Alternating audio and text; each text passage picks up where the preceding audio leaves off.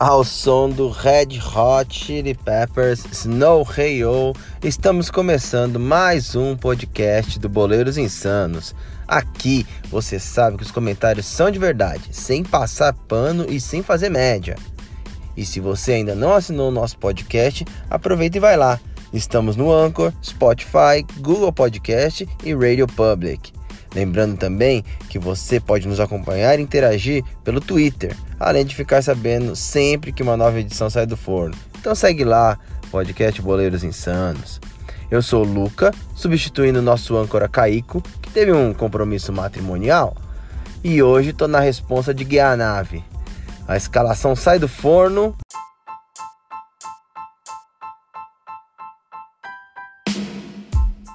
Começando com ele, o nosso Nostradamus do futebol. Fala aí, Dani, qual sua, suas impressões do final de semana? Fala, Luca. Boa noite aos ouvintes. Boa noite, companheiros de mesa. Final de semana de muito futebol, mais uma vez. E as velhas e chatíssimas polêmicas da arbitragem. Vou falar sobre isso aí muito mais. Boa. Quem tá aqui junto com a gente também é o nosso comentarista do caos. Diegão, dê aí a sua, sua introdução, sua boa noite. Salve, salve, Luca. Salve, salve, colegas do podcast, ouvintes.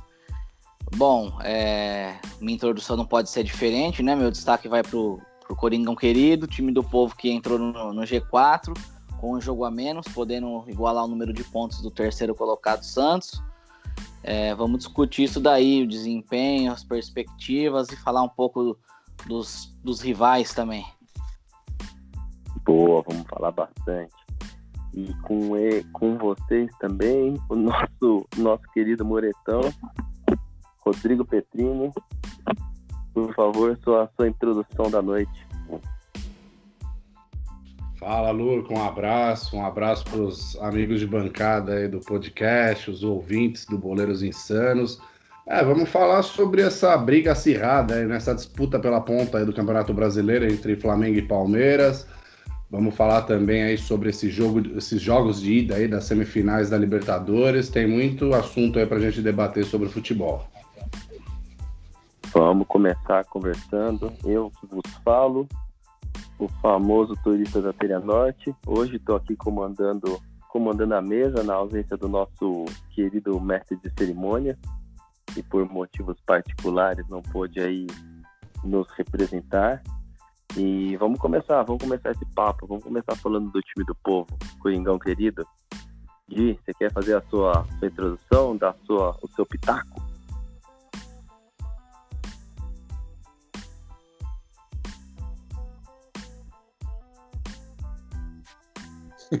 Diegão tá, tá buscando pano na cozinha. Diegão deve ter caído a conexão dele. Vamos tocar esse barco então. Fala aí, Dani. Dê a sua, a sua visão do, do que foi o fim de semana do Coringão querido. Bom, um jogo chatíssimo no sábado, né? Duro de assistir. Um jogo padrão, timão mesmo. Um primeiro tempo muito ruim, mas um Corinthians superior ao Vasco. Não tinha como ser outro resultado que não uma vitória, né? Algumas polêmicas no jogo. O primeiro tempo lastimável, pouquíssimas chances, muita marcação.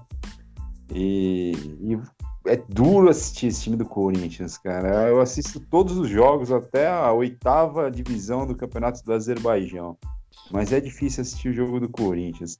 E o Vasco aí, nessa campanha completamente irregular, Luxemburgo tirando alguns coelhos da cartola, me surpreendendo até, né? Para muitos consideravam um cara morto do futebol.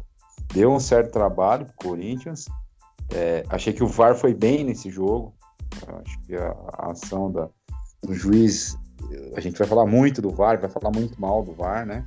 Mas acho que nesse jogo o, o, acertaram nos lances polêmicos e um bom resultado que dá paz para o Caribe, né? É retomar aí o trabalho dele após a eliminação, mais ou menos aquilo que a gente já tinha previsto. um jogo tranquilo em casa e não fez mais do que o dever, né?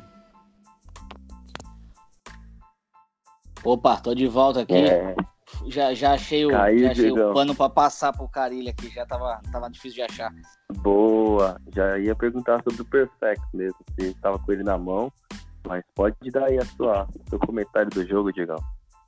Ah, então, né, é...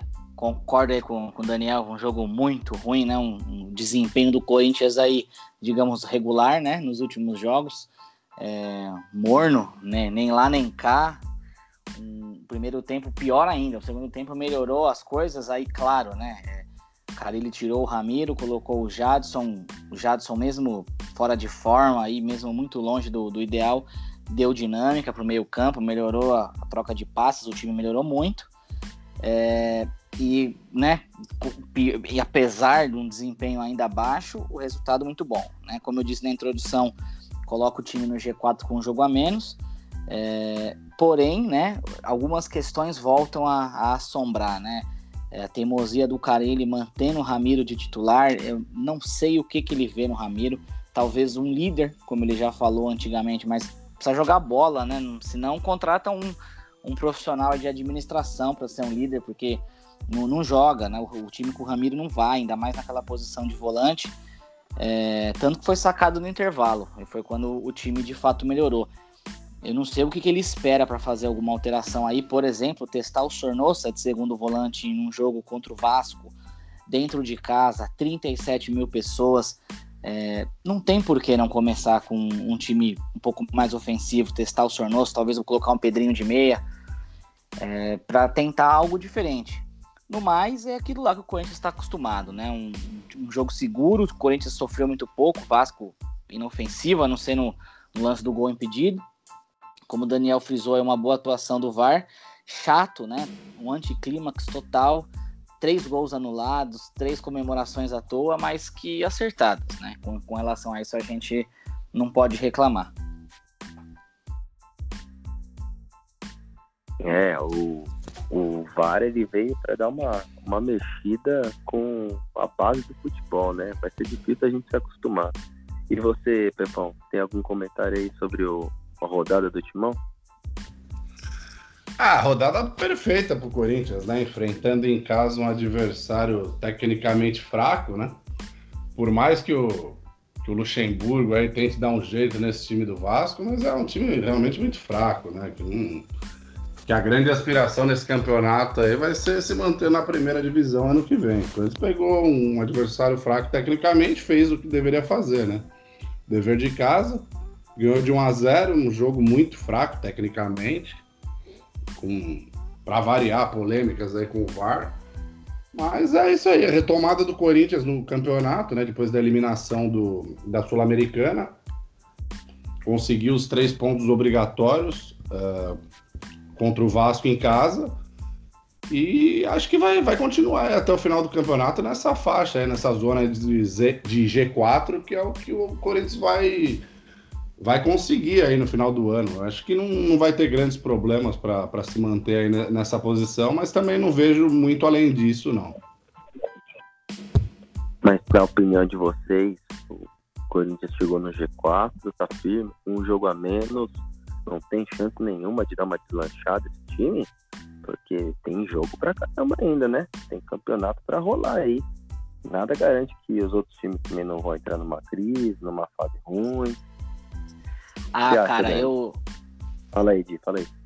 Não, então, eu, eu sinceramente eu não acho. É, é de, claro que né, a gente vai pensar que falta um turno inteiro pela frente, aí quantos pontos, né? Mais de 50 pontos a serem disputados, mas eu acho que o Corinthians está abaixo. Eu acho que a gente não. ninguém pode esperar algo muito além do que o Corinthians já vem apresentando. É um time que tem as suas limitações técnicas, um treinador que prioriza um, um estilo de jogo defensivo, um time que cria pouco, tem, não tem um meia, é um absurdo um time do tamanho do Corinthians não ter um meia, não tem um meia. Tanto fala-se do Vital, o Vital voltou a ser, a ser escalado, mas não é um meia, não tem um, um jogador que se aproxima ali do atacante. Então, acho que por essas dificuldades, e eu acho que o Flamengo ele tá um ou dois, talvez três degraus acima, né? Tem peças muito acima. Acho que o Palmeiras tem mais condições de brigar. É, eu não acho o Corinthians com, com potencial para ir além do G4, ali até uma terceira posição. Eu acho que dá para buscar. Mas eu acho que o Flamengo não vai vacilar nesse campeonato, não vai perder muitos pontos. É, e o Palmeiras tampouco, é, é o que resta para o Palmeiras. O Palmeiras deve perder pouquíssimos pontos até o final. Então, por mais que o Corinthians seja um time regular aí, estável, acho que não, acho que vai faltar fôlego, sem dúvida nenhuma. É, eu concordo com o Dia, acho que vai ser polarizada essa briga entre Flamengo e Palmeiras. Já estão disparando e a tendência até essa diferença de pontos aumentar até o final do campeonato.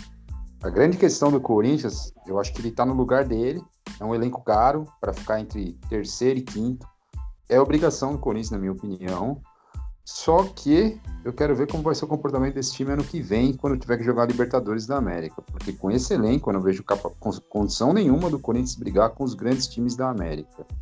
É, a questão vai ser qual vai ser a pressão sobre o Carilha ano que vem, enfrentando esses times maiores e com vejo muita dificuldade para conseguir sucesso. Né? Vai ser um ano que o Corinthians vai disputar os campeonatos de maior importância, diferente desse ano, que disputou campeonatos de menor importância.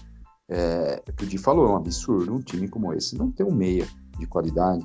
Uh, vejo muitas carências no elenco que vão precisar ser supridas para ano que vem o Corinthians aspirar a alguma coisa maior.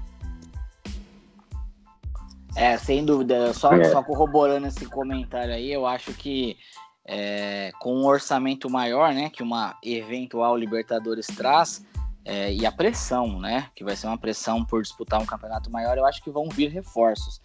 Mas é aquela história que a gente já sabe, né? O orçamento do Corinthians não permite grandes contratações, é, vão ter que se virar. Se for realmente o Carilli que continuar, vai ter que trabalhar. Diz, disseram hoje aí numa entrevista do Duílio, diretor, que já estão trabalhando, né, com, planejando o ano que vem, vão ter que tirar um meia da cartola, talvez, é, como vai ter um, um alívio no orçamento com a liberação de jogadores que estavam em empréstimo, término do contrato, talvez tenha uma, um caixa aí para pagar um salário de um, de um bom meia, mas sem esse jogador aí, não, acho que não vai rolar. O Carilli disse ontem na coletiva, uma das coisas que precisa de um jogador que se aproxima do 9. É, sem isso daí fica difícil, né? Sem um lateral esquerdo de melhor qualidade ou um, um reserva imediato pro, pro Avelar, é, sem um segundo volante. O Corinthians tem tanto volante, todo mundo fala, ah, tá cheio de volante. Hoje não tem um segundo volante. O Júnior Urso perdeu espaço, o Ramiro não é, não parece ser dessa posição, ele não tem a capacidade de pisar na área, de infiltrar, é, de ser um homem surpresa, não consegue. Matheus Jesus não vai ser esse cara de ser titular do Corinthians. René Júnior voltando de lesão, não me pareceu ser também. Então não tem, tem um monte de volante, ao mesmo tempo não tem nenhum. Então acho que vai precisar nessa posição também. Um ponta, o Corinthians não tem um ponta. Então, assim, uma lista de carências aí para a gente poder falar em Libertadores e etc. Ah, e uma é, dica, hein? Uma dica. Os times podem correr atrás da galera do Cruzeiro. Se o Cruzeiro continuar nessa toada aí, ano que vem vão fazer uma baseada, vai ter liquidação lá em Minas. É, eu concordo com os companheiros. Eu, tô eu na... acho que eu acho que o Corinthians esse, é, nesse campeonato não passa da terceira colocação. Acho que é uma é uma posição que o Corinthians pode brigar ali, até pelos, pelos concorrentes, né, que vem que vem logo abaixo ali, ou o Santos que está na frente agora, mas também é, vem numa queda técnica aí com resulta resultados ruins nos últimos jogos, eu acho que o Corinthians pode, pode almejar essa terceira colocação. E falando já no ano que vem, no planejamento do ano que vem, eu concordo com o Diego. Eu acho que principalmente um meia e um ponta uh, veloz ali são, são prioridades para o Corinthians arrumar melhor esse time. Porque se a gente for analisar elenco, eu nem acho tão ruim como dizem assim esse elenco do Corinthians. Eu, só, eu acho que faltam algumas peças-chave ali para o time se organizar, né? Ter um time base em que o técnico possa confiar e não fique mexendo tanto, né? Igual o Carilli está mostrando nesses últimos jogos, que não. Hora, hora deixa o Pedrinho, o Matheus Vital, hora tira eles, coloca o Sornoso. É, às vezes joga com dois centroavantes ali, Wagner Love e Bozelli. Ele ainda não, não achou um, um jeito do time, um encaixe para o time, né? Como ele tinha arrumado em 2017 na sua primeira passagem como técnico. Eu acho que vindo aí umas duas, três peças aí para chegarem e vestirem a camisa, né? Serem titulares, eu acho que o Corinthians já, já vai estar tá no caminho certo para o ano que vem. É, eu estou aqui hoje na, na mesa de som, não vou ficar tecendo muito meus comentários, que eles geram certas polêmicas. Mas, isto posto, eu acho que a tendência do Corinthians ano que vem é justamente tentar voltar aquele elenco de 2017. A minha aposta é que vão atrás de Rodriguinho, vão atrás do Jô, vão atrás, sabe? Todos aqueles jogadores que passaram pela mão do Caribe, fizeram um, um, um excelente papel naquele primeiro turno do Campeonato Brasileiro e, e vão provavelmente cair nessa falácia de tentar contratar ex-ídolo ex, é, ex e colocar o cara de novo para jogar depois de 3, 4 anos. Que geralmente acaba em, não acaba em coisa boa, como todo mundo sabe. Vamos tocar o barco aqui e qual que é a opinião dos senhores para a próxima rodada quarta-feira? Chapecoense, bônus round fora de casa, lá em Floripa. Ah, então. Floripa não, é. Chapecó, né? Isso, lá em Chapecó. É, é, pelos comentários que eu estava apurando hoje, é, o time base vai ser o mesmo, né, do que jogou domingo. É, o cara ele, é isso, é, ele vai provavelmente ele vai dar sequência ao Ramiro. Óbvio que ele, ele não, hoje o, o, time não treinou, os titulares ficaram só na academia, mas dizem que ele vai dar sequência. Ele bancou o Love como titular, é, apesar de não ter jogado ontem porque estava suspenso. É, com isso eu concordo, eu acho que o Love não pode ser reserva desse time. É, a torcida, por incrível que pareça, quer o Bozelli como titular, mas é, o Bozelli como titular ele fica isolado, ele não faz a função do Love, ele não tem a técnica para voltar para buscar jogo. Então é, o Love não pode ser reserva desse time. Ponto. É, agora ele vai insistir com o Ramiro, é talvez um jogo fora de casa, mas é, repito, né? Eu acho que ele deveria testar um time com um meio campo diferente, mais móvel, com Sornosa de segundo volante o Sornosa ele quer por causa da bola parada. Então que deixe ele de segundo volante, cumprir uma função mais tática e tente um Pedrinho Vital no meio ali para dar mais mobilidade, até o próprio Jadson. Mas enfim, é um, um jogo que não vai ser fácil, né, embora seja muito importante. Quando eles conseguem esses três pontos nesse jogo, re, é, relembrando que é um jogo adiado, né? Um jogo que havia sido adiado. Então vai estar tá rolando a Libertadores, o Corinthians vem para igualar o número de jogos. Se ganha, é, alcança no Santos com a mesma pontuação, porém tem vitórias a menos, ficaria em quarto ainda.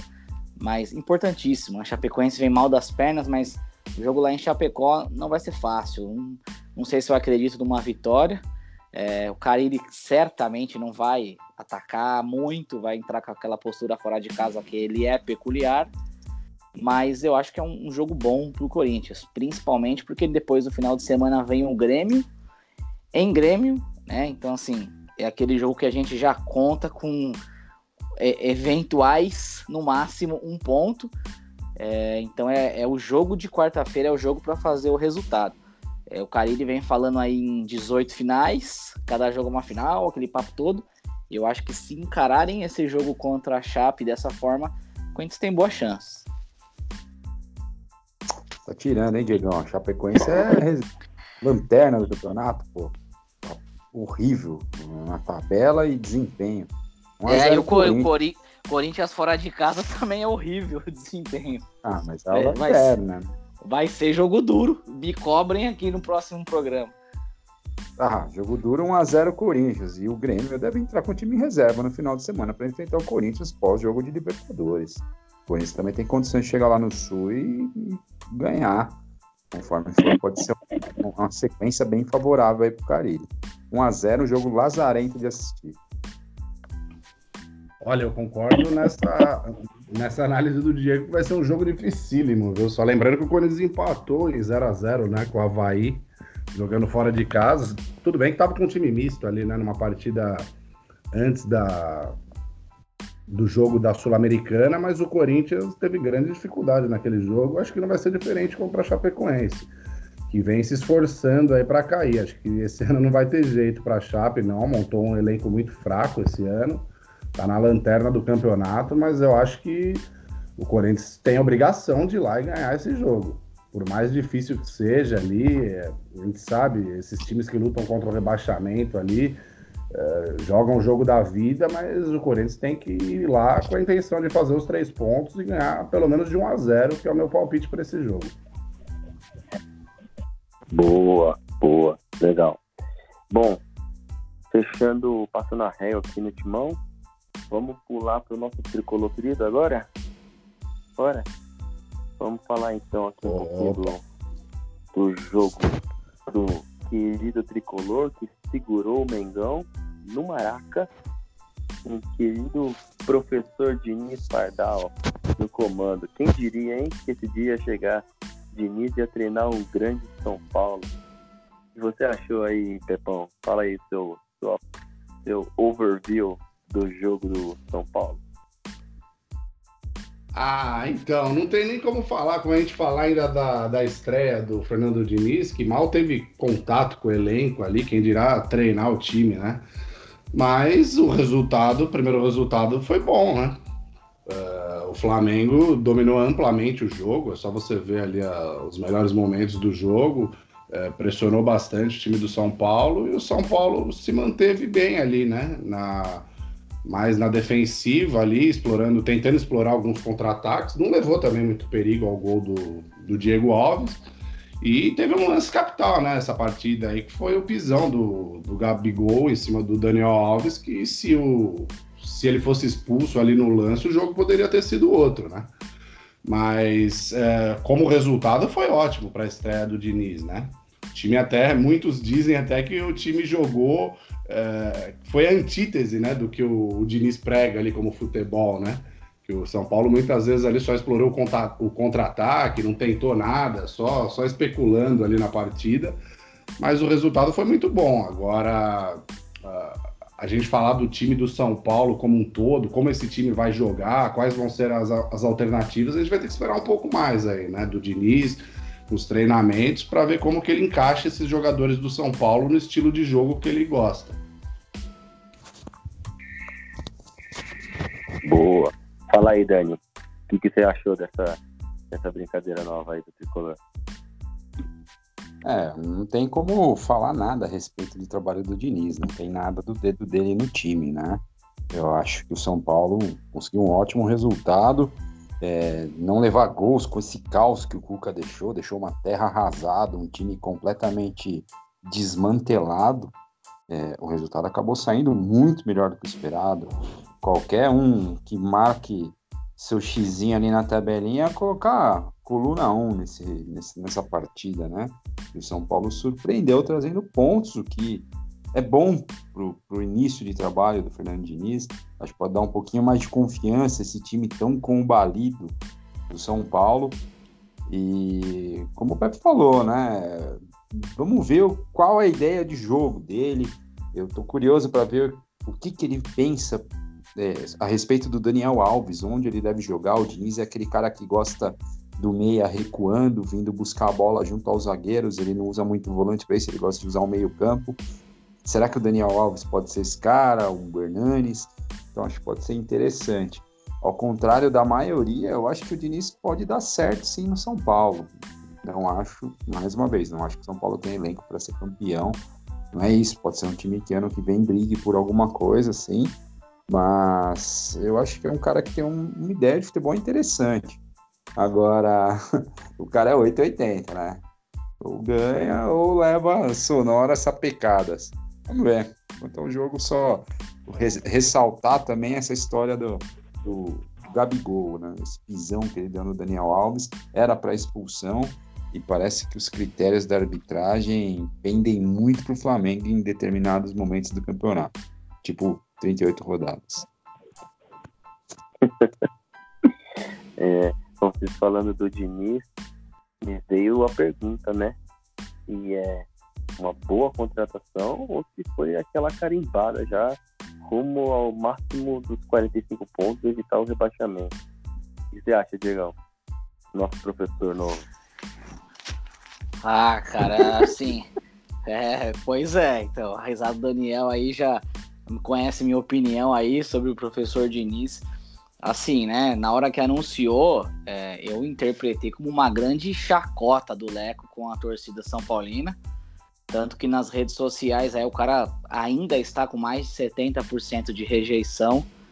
É, concordo que ele tem algumas ideias positivas para o futebol, mas a, a forma como ele a, a, organiza essas ideias em campo é uma, pra, no meu modo de ver, uma forma catastrófica.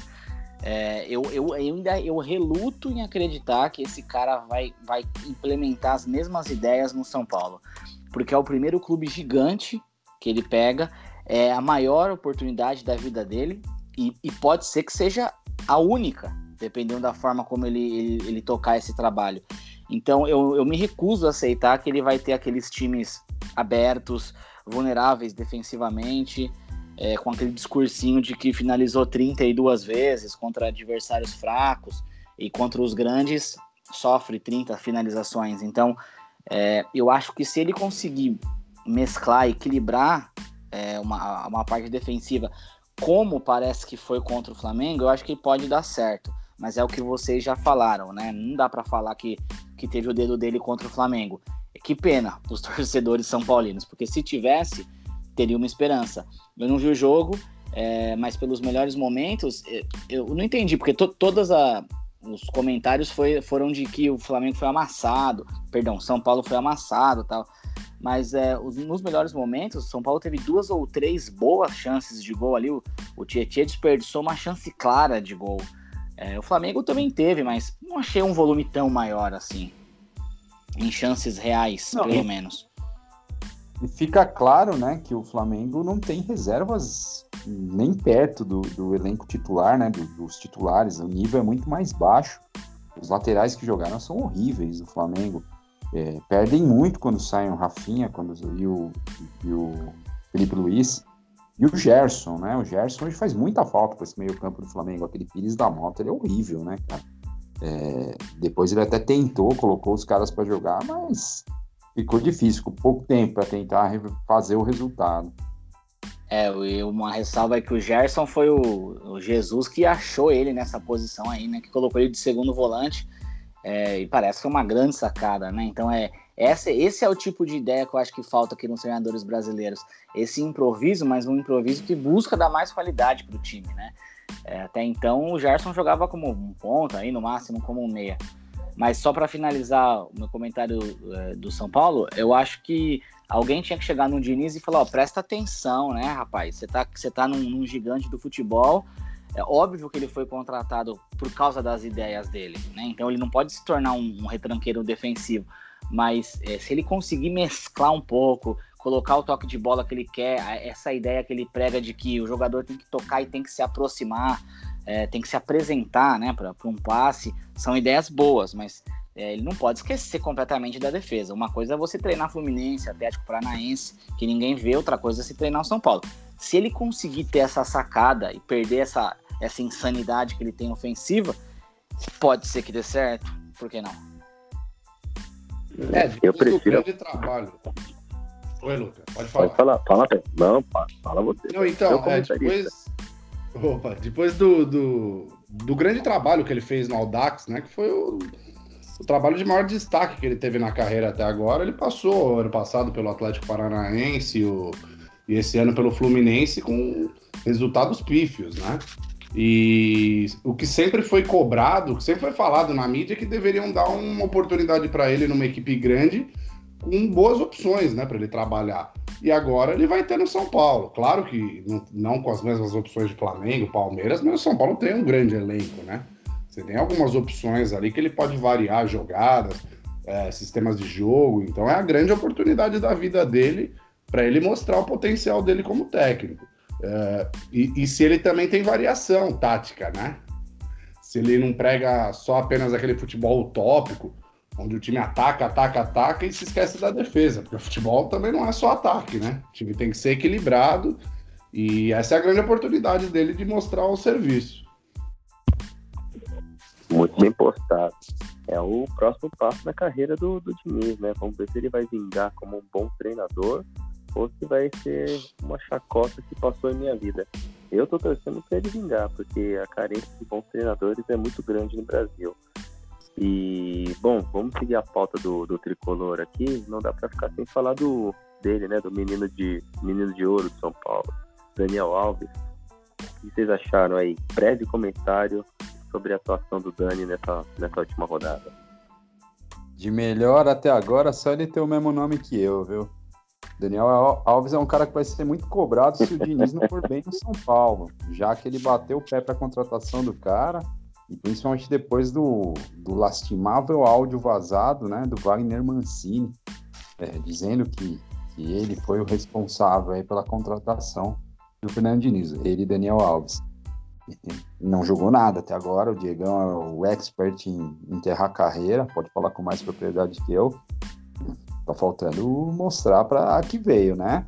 É, é, aquilo que eu comentei antes. Acho que vai ser interessante a gente ver como o Diniz vai, vai utilizar o Daniel Alves. Se ele vai ser esse cara que vem buscar a bola, se ele realmente vai jogar no meio campo e ele vai, se ele vai conseguir melhorar o futebol dos amigos, dos companheiros, como ele tanto falou numa entrevista semana passada. É, a minha, minha opinião sobre isso daí, é, assina embaixo do Daniel aí que o Daniel Alves não jogou nada. É, tem um gol na estreia, mais nada, nenhuma assistência, nada. Né? Então aí eu, é, será que as pessoas que dizem que ele é o melhor lateral do mundo, mas como meia ele é comum, será que essas pessoas estão certas? É, talvez seja comum, mas pro nível do Brasil, ele ainda é acima da média, mesmo como meia. Agora precisa jogar um pouco mais de bola, talvez agora o time com outro rumo ele, ele possa se acertar, ainda mais como padrão, né, de toque de bola, como o Daniel falou. Mas a, a questão, né, que envolve é, a demissão do Cuca, nós vínhamos falando, frisando aqui em programas anteriores, que o processo, né, de fritura do, do Cuca já estava sendo feito pelo Daniel Alves. Comentamos isso e ficou confirmado com o áudio do Mancini. É, agora, um outro ponto, né, que eu acho que tem que ser feito um contraponto nessa questão. O Mancini não foi apenas uma vez, várias vezes ele, ele diz que não gostaria de ser treinador, que ele tinha um novo cargo, que queria cumprir a função. E aí ele foi mandado embora porque ele foi efetivado, Daniel Alves pediu outro jogador. Quer dizer, ele pediu demissão, né? Então ele deixou claro que ele não, não, não. quer mais. Não, mas na verdade parece que o descontentamento dele foi pela diretoria ter negociado com o cara e ele, como, como coordenador, não tá a par de quem era o nome estava é, se negociando. No caso, o Fernando ah, Diniz. Tá. É, eu vi um setorista falando que é que ele ficou descontente porque ele queria ser treinador e, e, uma vez que os atletas não queriam ele, queriam outro nome, ele não tinha o que fazer ali. Era uma prova que não confiavam nele e tal. É, eu, vi, eu vi essa vertente. É, mas de qualquer forma, agora ele vai provavelmente vai voltar a ser treinador, né? Em algum outro clube. É, na verdade a história é que ele foi comunicado pelo Raí, né? Que ele seria o seria o comandante do time provavelmente até o final do campeonato e depois de em questão de horas ali chamaram ele novamente para dizer que o nome do Diniz estava é, ali para ser contratado, né? E aí ele não, não gostou dessa situação e pediu demissão. É, agora voltando à questão do Daniel Alves, eu acho que é isso. É, ele veio da Europa é, eu acho que ele chegou, a impressão que eu tenho é que ele chegou aqui, ele falou, nossa, esse futebol brasileiro é tão, tão ruim tecnicamente, tão abaixo do futebol que eu jogava na Europa, que aqui eu vou escolher a posição que eu quero jogar, né? E com o Cuca teve esse entreveiro, é, o Cuca querendo claramente escalar ele na direita, ele querendo jogar no meio campo, e o time não, não andou, nem com ele na direita, nem com ele no meio campo, Claro, que aí a gente também não pode cobrar só de um jogador, né? O São Paulo, a gente não sabe falar os 11 titulares do São Paulo até hoje, né? O time não, não se ajeita, o time não, não tá formado ainda. E isso dificulta o desempenho individual do, do, Daniel Alves, que com certeza é o melhor jogador desse elenco aí, né? Seja na direita ou seja no meio, não à toa todos os títulos que ele ganhou na carreira. Mas é, individualmente, se a gente for falar da parte técnica, ele vem devendo, né? Até agora ele não mostrou nada que justificasse esse alto salário que ele recebe e toda essa autonomia que ele está tendo no São Paulo para mandar e desmandar aí, escolhendo treinadores, queimando treinadores. Por enquanto não justifica.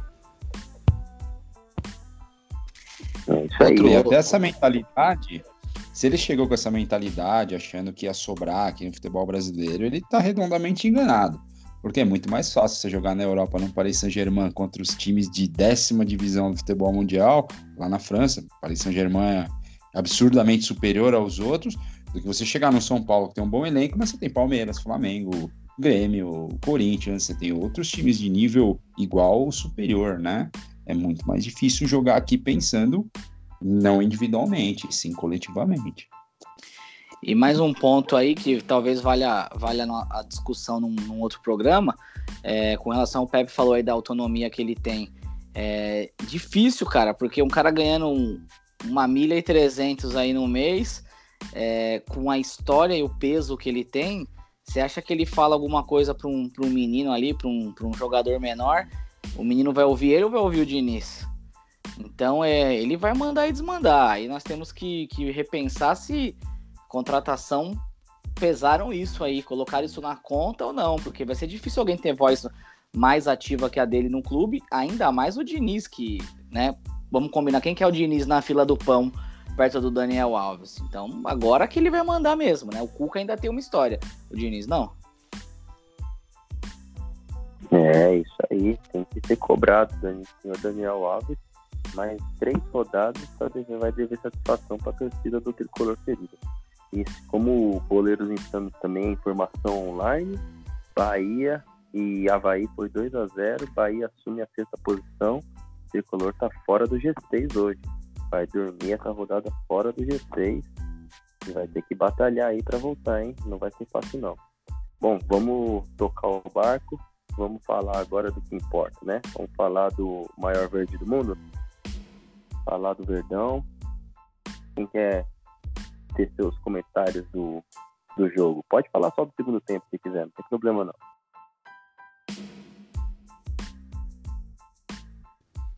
Olha, Luca, para mim o Palmeiras perdeu uma enorme chance de, de chegar bem próximo do Flamengo ali na tabela, viu? O Internacional com desfalques importantíssimos, Guerreiro, D'Alessandro, é, Rodrigo Moledo na zaga, né? A gente viu a dificuldade que o Inter teve ali nas substituições de seus zagueiros ali. É, Palmeiras, primeiro tempo, lamentável. Lamentável. É, o time não conseguia ficar com a bola, mal conseguia passar do meio campo. É, o gol do Internacional parecia questão de tempo ali, né? É, já tinha acertado uma bola na trave, o Everton já tinha feito uma grande defesa, uma grande defesa antes do gol e acabou saindo gol ali, não teve jeito. O Internacional abriu o placar, é, marcando muito em cima do Palmeiras, naquela marcação ali é, na saída de bola do Palmeiras. O Palmeiras não conseguia sair jogando, até depois do no intervalo ali, o, o repórter da, da Globo que fazia a transmissão disse que o Mano Menezes é, falou que o time não encaixou a marcação é, no primeiro tempo inteiro é, pode ser feito ainda, né, dessa, dessa mudança né, de, de técnico. É, talvez os jogadores ali não, ainda não tenham absorvido totalmente as orientações dele nessa parte defensiva. É uma partida lastimável no primeiro tempo. No segundo tempo, uh, com a entrada do William no lugar do Johan, já no intervalo, o time melhorou. Uh, o Inter parece que cansou um pouco também, já não estava com toda aquela intensidade na marcação alta. Uh, o Palmeiras cresceu no jogo, cresceu no jogo. O Lucas Lima entrou muito bem novamente, né? Uh, a exemplo do que tinha acontecido no jogo contra o CSA. Uh, e o Palmeiras tem, foi para cima, né? Fez, teve várias chances de gol. Com o próprio William, ele antes do gol, ele teve uma chance clara ali que o, que o Lomba defendeu, um chute fraco dele. Depois aquele golaço, né? Aquele golaço que ele fez. Teve ainda uma cabeçada do Vitor Hugo, a queima-roupa ali, que o Lomba também fez uma defesaça. E teve o gol anulado pelo VAR, né? Que, que claramente foi mão do William ali. Eu só não entendi, no caso, por que, que não marcou a falta, né? Porque ele deu a vantagem no lance pro Palmeiras. E, e aí saiu o gol. Depois o VAR revisando, acabou vendo que foi mão do William no lance. Mas a, a, o William só pôs a mão na bola porque ele sofreu a falta do jogador do Internacional, né? Então, no mínimo, deveria ter dado a falta para o Palmeiras ali depois da revisão do VAR. Mas eu acho que o Palmeiras perdeu uma grande chance de encostar no Flamengo aí. É, o empate que o Flamengo teve em casa contra o São Paulo, que não era esperado, né? O esperado era o Flamengo ganhar facilmente esse jogo. E o Palmeiras pegando o Internacional desfalcado, como, como eu falei. Então eu acho que é, é essa rodada o Flamengo deu uma, uma, deu aquele mole que eu acho que não, não vai dar tão fácil aí nas próximas rodadas do brasileiro. Agora faltando 16 rodadas, se a gente for analisar, essa rodada foi melhor para o Flamengo, né? Porque continuou a mesma diferença de pontos com uma rodada a menos para o campeonato acabar. Então acho que o Palmeiras desperdiçou uma grande chance de ficar encostadinho ali no Flamengo. É, não foi fácil, ah, não. Fala aí, Dani. Eu acho que o jogo no Sul sempre é muito duro. O Inter tem um time razoável, um time para brigar pro G6 ali sem muito problema, ao meu ver. O pro problema do Palmeiras foi ter começado muito mal a partida. Não sei se foi um problema de encaixe no sistema defensivo, eu acredito que foi mais um problema na saída de bola. Achei os dois volantes muito lentos ontem para aquela saída com uma pressão alta, uma marcação alta do Internacional. Os volantes pegavam a bola toda hora de costas. O Felipe Melo muito mal no primeiro tempo. O Marco Rocha, idem. É, ele é muito devagar para pegar essa bola de costas, girar e começar a armar o jogo. Ele pegando livre a bola ali para iniciar, ótimo. Ele apertado, mas recebendo de frente e jogando a bola para quem tiver perto ou longe, ele é excelente, mas pegar de costas, girar e distribuir, ele não funciona. Então eu vi um dos grandes problemas ontem, essa saída de bola, e o outro foi o Palmeiras só ter uma válvula de escape, que é o Dudu. O Dudu é o único cara diferente nesse time. Estava muito bem marcado no primeiro tempo, não conseguiu nada até os 30 minutos.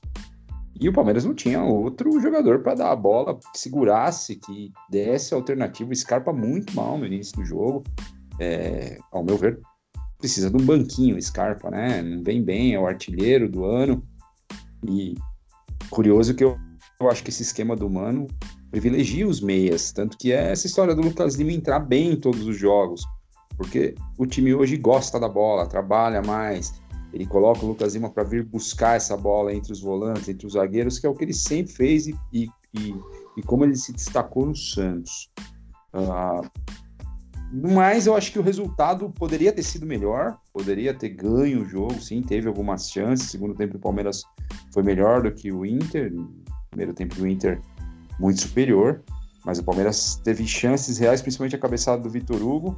Agora, quanto ao VAR, acerto no lance, sem dúvida nenhuma, mão do William. Agora, o problema realmente foi a interpretação da jogada. Ele viu que foi falta ali, deu vantagem. Não entendo por que, que ele, na marcação do VAR, não, não voltou e deu a falta, né? É um absurdo ele ter dado o, o tiro de meta, a reposição, não sei bem o que ele apitou naquele momento. Eu não vejo também é, é um, um problema ter empatado lá, e o Flamengo empatado em casa. O resultado do Flamengo foi muito pior do que do Palmeiras. O Flamengo tinha obrigação de ganhar do São Paulo combalido. Enquanto o Palmeiras, acho que na tabelinha lá, o um empate não era de mau tamanho, não. É, o medo dessa rodada era o São Paulo, o, Flamengo acabar abrindo seis pontos, né?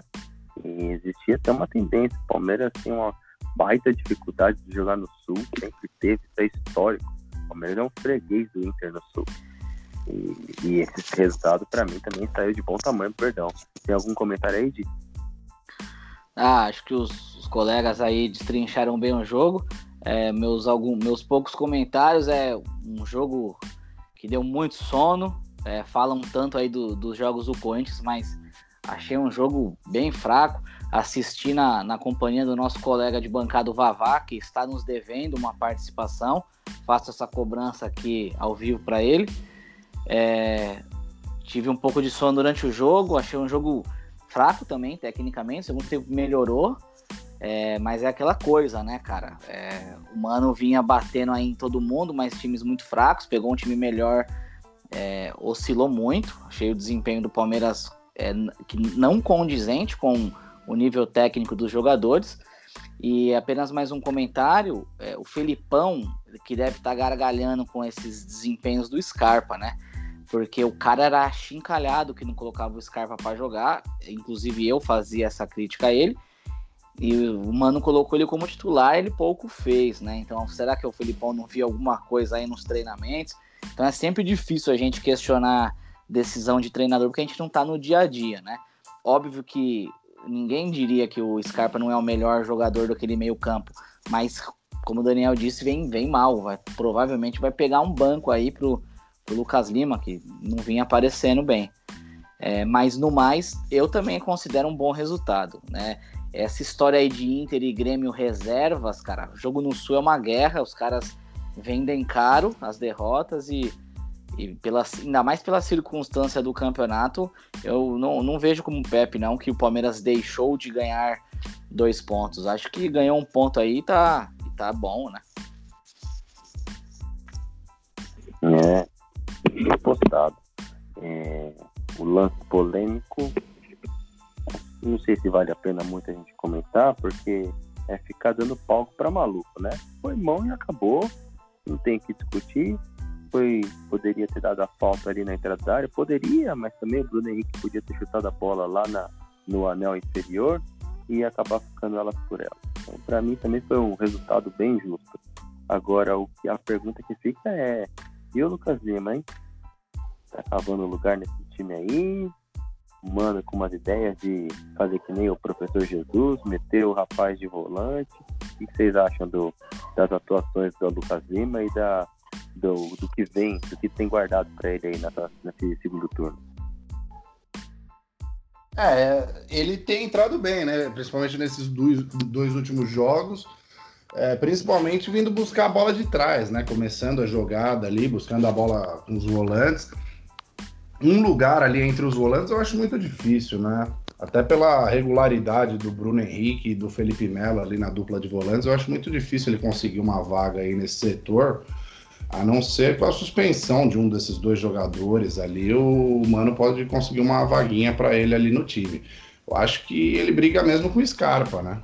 Na, na linha central ali dos, do, dos três dos três meias, eu acho que é, é ali, mesmo, mesmo que ele, que ele volte para buscar mais a bola, né, começando a jogada mais de trás, mas é, o posicionamento inicial dele é ali. Ele é um jogador, agora que o Palmeiras tocando mais bola, né, com essa mudança de, de estilo de jogo, vai, concordo com o Daniel, vai favorecer aí o crescimento do Lucas Lima e ele é um bom jogador, né? Você vê que ontem ele tentou algumas jogadas lá em profundidade, alguns toques. O toque ali a, pro, pro, pro segundo gol que foi anulado do Bruno Henrique foi ele que acabou fazendo. Ele já tinha feito, já tinha dado uma assistência no jogo contra o CSA, um outro lançamento pro, que o Dudu deu assistência para o gol do Bruno Henrique. Então acho que, que ele pode ele pode se aproveitar dessa má fase do Scarpa aí para entrar no time, mas é aquele negócio, né? Ele também tem que se ajudar, entrando no time, é, tentando mostrar jogo ali, né? Se apresentando, que muitas vezes ele some do jogo, né? Ele é uma figura ali que parece decorativa em campo. Então acho que também depende muito dele querer também, né? Ter vontade de, de querer ser o protagonista do time ali junto com o Dudu nas ações ofensivas ali, é, tentando clarear o jogo, jogando com os laterais, tentando inversões de jogo. Eu acho que depende muito dele, né? Porque capacidade de bola a gente sabe que ele tem. É, eu já acho muito difícil ele entrar com volante, a não ser uma alternativa num eventual placar adverso ou empate em casa, que estiver precisando buscar um resultado, ele pode entrar como segundo volante, mas eu vejo a concorrência dele realmente o Scarpa. E o William tem que jogar, infelizmente, apesar da má fase dele, não ter voltado bem de contusão, o Johan é muito abaixo, né? Não tem como o menino começar uma partida. É, ele, talvez porque ele consiga cansar um pouco os zagueiros, o William entra descansado, mas ele consegue cansar e dar sono na torcida também, né? Porque ele é, ele é fraco, ele é abaixo, muito abaixo, muito bonzinho, bonzinho. Deve ser muito bom para ter como genro, mas não serve para jogar no Palmeiras, o Johan. E eu Boa. que encerro carreiras depois, né? Leva pro timão. Menino Johan é aquele fruto que tá, tá amadurecendo no Verdão ainda. Vamos aguardar as cenas dos, dos próximas, próximas temporadas. Legal. Bom, vamos seguir aqui. O que mais tem pra gente falar aí hoje? Falar do Mengão, falar da Liberta, tá faltando não. Não mais nada, né? Ah, acho que a gente ainda não falou do Alvinegro Praiano, né, Luca? Rapaz. Tô com a síndrome do Caico aqui, de esquecer do, do nosso querido Peixão. Bom, vamos lá, vamos falar do time do, do meu querido sogro. E aí, Pepão? Assistiu o jogo? Ah, eu vi ali os melhores momentos do jogo, né? O Santos se favoreceu do adversário, né? Time muito fraco do CSA. E dessa vez o São Paulo fez o certo, né? Escalou os jogadores óbvios para entrarem no time titular ali. Não inventou, escalou o time num 4-4-2, às vezes alternando para um 4-5-1 ali com a volta do Soteudo ali no meio campo. É, voltou com o Vitor Ferraz na lateral direita e o, principalmente o Carlos Sanches no meio, né? Que claramente é o melhor jogador de meio campo do Santos, não pode ficar de fora. Uh, Santos aproveitou da fragilidade do CSA e jogando em casa fez também o que o dever de casa, né? O que se esperava dele, 2 a 0 sem grandes sustos e segue na briga aí pelo G4, né? Que já é uma surpresa aí, se tratando de Santos, que no começo do campeonato tu não era apontado entre os principais favoritos. E aí, Di? Acha que o Santos vai fazer 45 para fugir do rebaixamento ou vai levar essa campanha adiante aí? Cara, assim, é claro que é precipitado dizer, mas para mim o Santos na, na, terceira posição é aquela velha história do elefante em cima da árvore. Ninguém sabe como é que chegou ali, mas tem certeza que vai cair, né? É um elenco muito fraco é, e o São Paulo realmente, como a gente já comenta aqui todo o programa, né? Vem, vem tirando leite de pedra, realmente. É, o Santos que, que conta no seu elenco com o Uribe, cara. É, não sei de onde que tiraram o Uribe, por que, que tiraram do Flamengo. O Uribe muito, muito fraco. O, o próprio menino Cueva, que nós vamos comentar sobre ele também, não tem a menor condição. É, fora os outros, né? Agora, com relação ao jogo, é ah, o Santos se recuperou, né, tal, mas é, não conta. O CSA é, jogando em casa não conta. Todo mundo que vem é o, é o bônus round, todo mundo que vem passa a mão no, no, no CSA ali sai andando. Então vamos ver, vamos aguardar aí para ver o desempenho. Como eu, como eu digo, né, o, o São Paulo que já vem sendo críticas da torcida. Por, por mais incrível que pareça, já falamos sobre isso aqui, mas é, frequentemente é a pergunta é, na, nas pautas de programa sobre o Santos. O São Paulo deve continuar ou não ano que vem? Pô, né? Só não continua se não quiser. Como é que questionam isso ainda? É uma pergunta realmente insana, né? E o, e o Santos vinha de quatro rodadas sem, sem vitória. É, querendo ou não, é um, é um resultado para começar a se reafirmar de novo. Tem algum comentário aí, Dani, do nosso querido o Santinho Traiano? É, obrigação ter ganho esse jogo. O CSA é uma equipe de segunda divisão disputando a primeira. O Santos jogando em casa não fez mais do que a obrigação dele foi pouco ainda. O resultado, para quem é mais exigente, é, pode até criticar não ter feito mais gols. Mas o problema do Santos é esse, ano que vem. Qual, qual que vai, quem vai ser o técnico? Será que o São Paulo vai ficar nessa barca furada que é o Santos? O, hoje o Paulo Autor é o coordenador, está dizendo que não vai ter investimento, né? É, acho que vai ser difícil ele permanecer. O cara já viu que a, a bagunça impera aqui no futebol brasileiro, no Santos mais ainda do que em alguns outros times. E não sei se ele vai abraçar a causa para ano que vem. Mas curioso é que eu vi essa semana setorista comentando que os jogadores estão criticando também. Existe uma panela dentro do Santos criticando o Jorge Sampaoli, é, parece que liderados pelo Vitor Ferraz, é, um cara que exige muito do físico, né, do, dos atletas, uma intensidade muito grande, principalmente nos inícios dos jogos. E será que por isso os caras estão questionando? Será que tem nego lá que não quer correr como o treineiro está pedindo? difícil ficar ano que vem, viu? E acho que o Santos, sem o São Paulo, sinceramente, é ladeira abaixo. É, concordo, concordo 100%. Bom, tem mais uma pauta aqui do querido Santos, que é a respeito do menino Cueva, né? Mais uma vez, em polêmica, afastado. O que fazer com ele, de Fala aí. Ah, o Cueva é assim, né? É, eu acredito que ninguém que é sério, né, e, e tenha entendido porque que contrataram o Cueva, né, cara? Então, não há nenhuma explicação. É, ainda mais se a gente for falar que o Cueva custou 29 milhões de reais. Ou vai custar, porque o Santos vai pagar até 2022 ainda o jogador. Então é inacreditável é, uma diretoria gastar quase 30 milhões de reais um jogador como o Cueva, que tinha um histórico já pesado de indisciplina, de falta de comprometimento.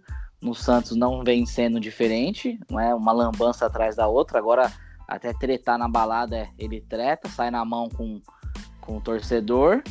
É, e, e já, já vinha, né? Já, já era sabido que ele estava fora dos planos do São Paulo e agora finalmente foi afastado, né? Então, ó, finalmente aí um dirigente, o autor, deu a declaração falando que é, não aprendeu com os erros, né? É, com os próprios erros. E tá, vai, vai provavelmente seria negociado, mas é, não pode mais se inscrever jogadores, tal. Não sei como é que tá essa, né, é, com relação a isso. É, o Santos tem uma bucha na mão aí, sem dúvida nenhuma, né? Num, aliás, é, pau, de, temos que dar parabéns aos envolvidos, porque qual era a chance disso não acontecer, né?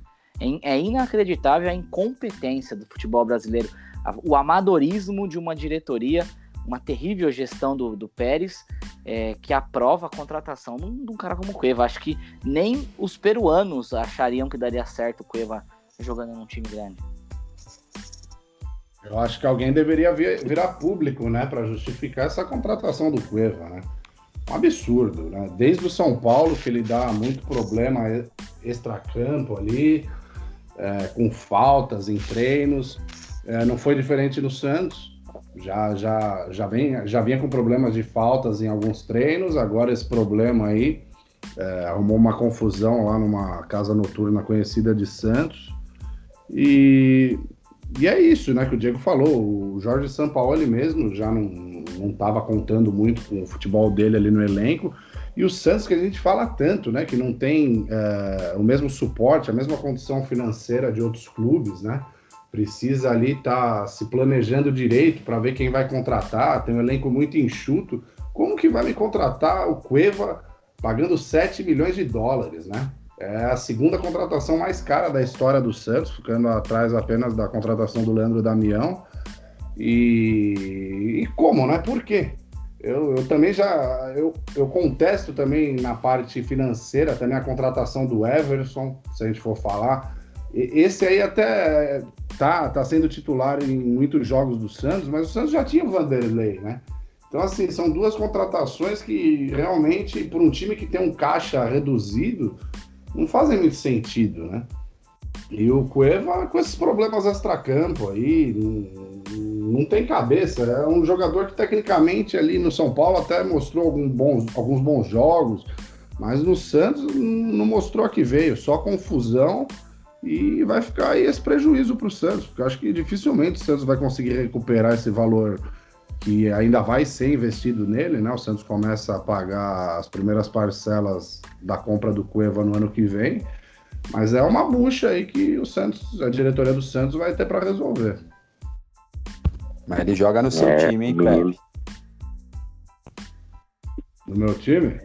Opa, adora uma esbórnia. o menino gosta demais. Ah, é. E é mais um exemplo, mais um exemplo de como o jogador hoje tem poder no futebol, né? O cara faz e desfaz, ele não é punido. A gente viu isso acontecendo com os caras do Cruzeiro derrubando o técnico, com o Paulo Henrique Ganso no Fluminense, e o Cueva é mais um exemplo desses, né? Jogador que faz o que faz, ninguém pune, ninguém multa. É, e estão aí, contratados por milhões, ganhando luvas e salários astronômicos. É, o menino gosta muito da Nike, né? Bom, o Pepão entende ele bem. Vamos lá, vamos seguir isso aqui. Vamos falar do maior campeonato da América, né? Semifinal da Libertadores, chegando aí, dois baita jogos, momento do Flamengo e do Grêmio, os dois numa crescente, pode dizer? Qual a opinião dos senhores? Fala aí de o que você acha que vai acontecer quarta-feira. Ah, cara, é... eu penso que o Flamengo tá um nível acima aí de, de todos os semifinalistas da Libertadores. É, eu acho que deve chegar aí na, na final. É, se eu tivesse que apostar, apostaria no, no Flamengo. É, até porque parece que o cara achou o time mesmo, né? O Jesus achou o time, tem bons nomes. Eu acho que não, não vão fazer frente ao Flamengo. É, com relação a título, eu não sei. Né? Os times argentinos aí é, estão abaixo, com certeza, tecnicamente, do Flamengo. É, claro que não acompanho futebol argentino, mas a gente sabe os nomes né, dos jogadores. O Flamengo é acima, agora os caras são embaçados, né? No mata-mata não, não tem ideia, não. Os caras chegam sempre fortes, seja Flamengo, seja quem quer que seja aí, vai dar trabalho. Mas eu acho que que pelo menos na final, meu, meu palpite é que o Flamengo vai chegar. Dessa vez, vai chegar. Se vai ficar no cheirinho ou não, aí a gente vê depois. Mas acho que da semifinal vai passar. É, Libertadores é um dos campeonatos em que tradição pesa um pouco, né? Parece que até hoje isso, isso é uma máxima na Liberta. O Flamengo não tem muita tradição, apesar de um título, mas não, não chega em fases mais agudas é, normalmente. Eu acho um jogo bem parelho, um, um, uma semifinal bem parelho. O Grêmio, Renato fazendo um ótimo trabalho esse ano, com algumas revelações muito interessantes. Molecada que ele coloca para jogar sem muito medo, é boa de bola. O Grêmio fazendo um grande trabalho de revelação de jogadores. Mas concordo com o Dio, o Flamengo é favorito para essa semifinal. E do outro lado, apostaria minhas fichas no River Plate. É, também concordo com os companheiros nessa. Acho que o Flamengo chega como favorito agora para essa semifinal. É, o Grêmio que, que conseguiu aquela virada contra o Palmeiras aqui no Pacaembu, depois de perder o primeiro jogo lá no Sul. É, tem mais tradição e mais experiência recente também né, na, na Libertadores, né? Chegou já na semifinal ano passado, foi campeão no ano retrasado eu acho que isso pode pesar a favor do Grêmio. É, mas eu acho que o Flamengo tem um time melhor mesmo. E como os companheiros disseram, encaixou nesses últimos jogos aí com o Jorge Jesus. Parece que ele achou o time ideal mesmo, um time muito rápido, né? Um time que, além de conseguir propor o jogo, conseguir armar as jogadas ofensivas, tem um contra-ataque muito rápido. É, é, consegue se defender ali, a zaga formada ali por esse Pablo Mari, que, que foi um achado, né, na verdade, do Jesus, trouxe, ninguém conhecia direito, formando uma boa dupla de zaga ali com o Rodrigo Caio. Eu acho que a grande chance do Grêmio é conseguir o placar amanhã, né? Que aí pode jogar pressão para o Flamengo depois no jogo de volta, jogando em casa com o Maracanã lotado, ter que vencer o jogo. E nessa o Grêmio poder surpreender. Mas eu não acredito, não. Acho que amanhã o Flamengo consegue, consegue arrancar um empate lá do Sul e, e depois só vai carimbar a classificação jogando no Rio de Janeiro a partida de volta. E falando do jogo Boca e River, eu acho que o River tem um time mais acertado também, né? Um time mais acertado do que o Boca, joga a primeira partida na terça-feira contra o, contra o Boca Júnior no Monumental de Nunes eu acho que o, o River é favorito para chegar nessa final. Se eu tivesse que apostar, a final seria River e Flamengo. Até porque parece que o De Rossi bom. chegou para ser um. O Boca se machucou, né? Fica um bom tempo fora da equipe. Sim. E o contrato dele é só até o fim do ano, então já chegou com data para ir embora. É, é, eu também acho que vai ser um, vai ser um baita jogo, Flamengo e Grêmio. O Grêmio numa crescente, né? Meteu seis no Havaí, ganhou confiança. Bem, perdeu pro, perdeu pro professor Oswaldinho, mas tá no script é, focado na Libertadores, um time mais, mais tarimpado nesse tipo de competição.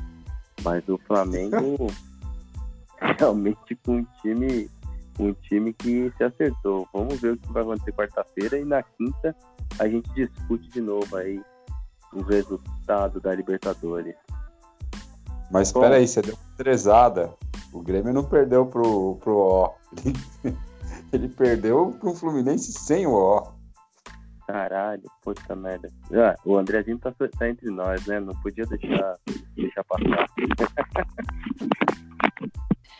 É, e só, só ressaltando que é, o Grêmio também jogou com reservaço, né?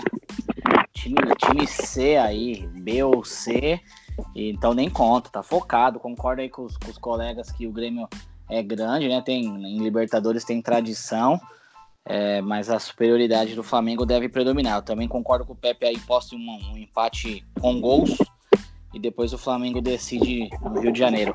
E também concordo que o River é favorito, né? Embora o Boca não dá para desacreditar do Boca, né? Se fosse qualquer outro adversário, eu apostaria no Boca, mas contra o River, aí não, aí o Boca não tem tanto tanto favoritismo assim não, porque o River é clássico, né? Em, em, sempre engrossa, então acho que acho que Flamengo e River é a final. Eu vou torcer pro Grêmio para ver se a filha do Renato entra Torcida aqui. Todos, todos somos todos Grêmio. Bom, vamos encerrando essa edição. Um boa noite especial aí. alguém quer dar algum recado final, alguma consideração? Não, só desejar um bom jantar aí pro Kaique, último romântico, que mandou uma foto aqui. Hoje tá no jantar à luz de velas aí com a esposa e por isso não pôde participar do programa. Ei, Caico, velho de guerra. Eu quero deixar um abraço para o aniversariante, ouvinte assíduo do podcast. Vai, Nenes, parabéns. É, boa. Eles que deve estar tá comemorando o aniversário em Santos com a filha em algum parquinho, né? Certamente tem bolinho. Boa, boa. Boa lembrança. 31 primaveras do Nenes da Fiel. Vai, Corinthians. Pessoal aqui, tudo em família, cultivando os laços familiares, tá certo. Bonito de ver. Esse grupo é assim mesmo. Bom, vamos encerrar. É, fiquem boa noite aí. Vamos ver se o nosso querido mestre de cerimônia estará apto a conduzir essa barca na nossa edição de quinta-feira. E uma boa noite para todo mundo.